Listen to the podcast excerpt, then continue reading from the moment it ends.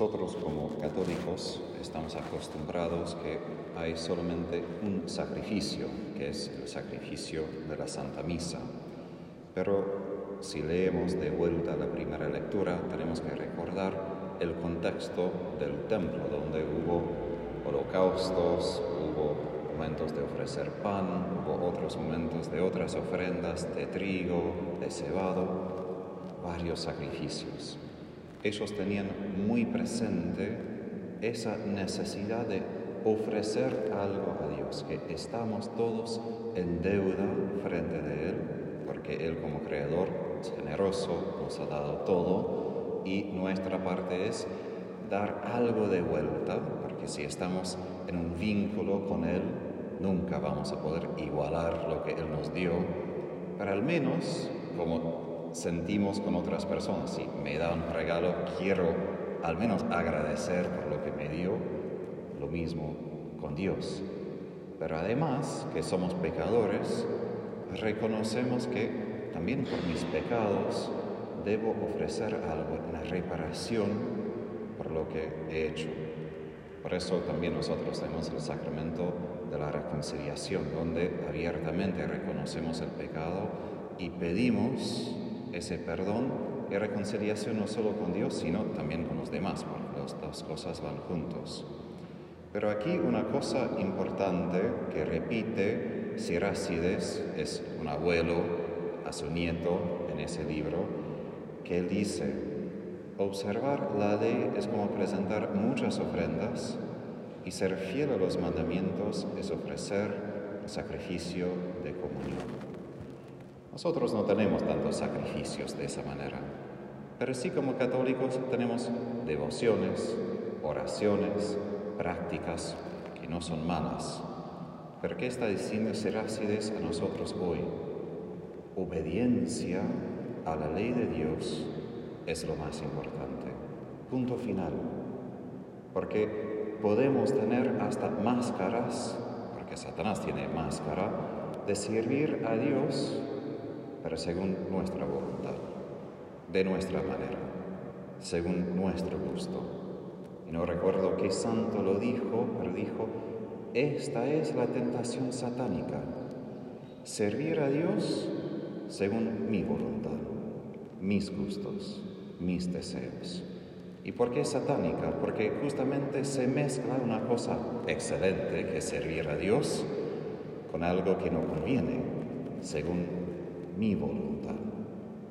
Por esto, lo importante en nuestras vidas, en nuestra vida de fe es, ¿estoy yo creciendo no solo en fe en cuanto a poder estar con Dios, pero el fruto? ¿Estoy obedeciendo a Él más y más en mi vida? Eso es el sacrificio que Él le agrada. Yo sé, mi vida, esa obediencia, me cuesta. A mí me gusta estar en adoración, tener tiempo con Jesús, rezar el rosario, son momentos de consuelo y de paz. Y el Señor lo quiere que sea así muchas veces. Pero también la oración puede ser momento de desolación, un momento incómodo, porque Jesús me pide una cosa que no quiero escuchar, porque me pide la conversión, me pide cortar, podar, dar la vuelta a ciertas decisiones que no quiero dar la vuelta, pero eso es la obediencia. Y una cosa a mí personalmente me recordó, es una cosa de San Francisco de Sales, quien dice, de hecho, es un peligro perseverar en la oración sin la conversión. Es un peligro. ¿Por qué?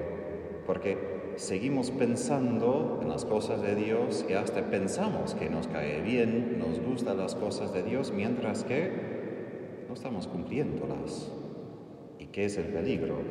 Hay una disonancia grande entre la realidad y lo que está en mi mente, pero en mi mente estoy totalmente convencido. Y ahí lo difícil de la conversión, de reconocer, la verdad es, necesito esa obediencia. Y esa es la obediencia que Jesús mostró en Calvario.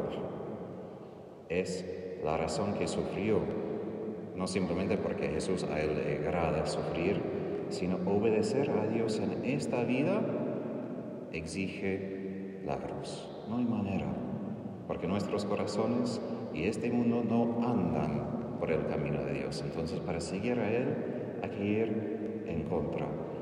Y eso de San Francisco de Sales lo dije también porque es por mí mismo. Yo puedo perseverar en la oración porque es parte de mi rutina, pero necesito yo medir. Esto sirve, está dando ese fruto y fruto como Pedro dice en el Evangelio. Me encanta siempre la personalidad de Pedro porque él dice la verdad que ninguno de los otros apóstoles atreve a decir. Todos pensando, pero Jesús hemos dejado todo, por favor. Y Pedro es el único que tiene la valentía de decírselo de alta voz a Jesús. Tú sabes que nosotros lo hemos dejado todo y te hemos seguido. Es decir, Jesús, hemos sacrificado todo. Hemos intentado obedecer, hemos intentado hacer todo y quedamos sin nada, parece. Somos los peores de los peores recibimos. Por favor, ayúdanos. Y Él promete que Dios nunca es menos generoso que nosotros.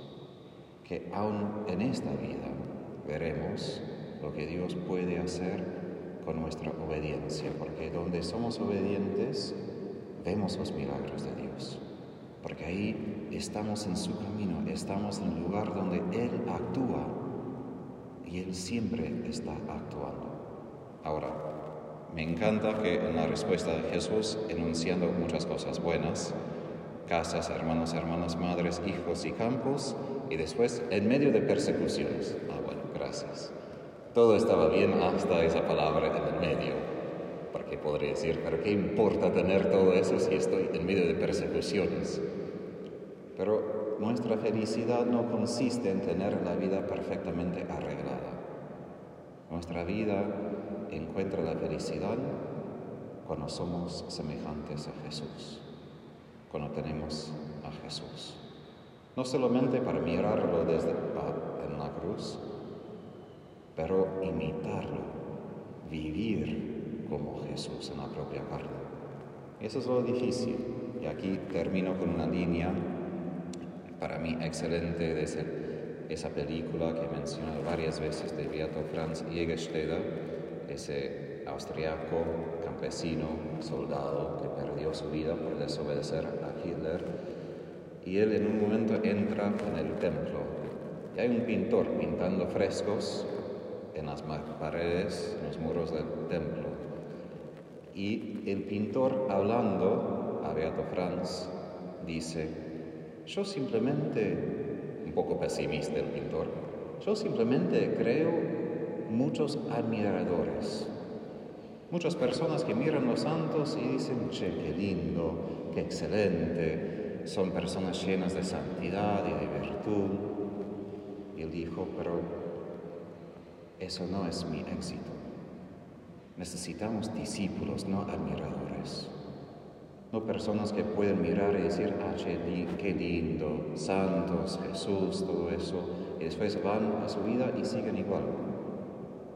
Sabemos justamente la razón que dijo eso, porque Beato Franz no es un admirador, literalmente perdió su cabeza porque obedeció a Cristo cuando hasta obispos y sacerdotes y muchos demás no obedecieron a Cristo en ese momento.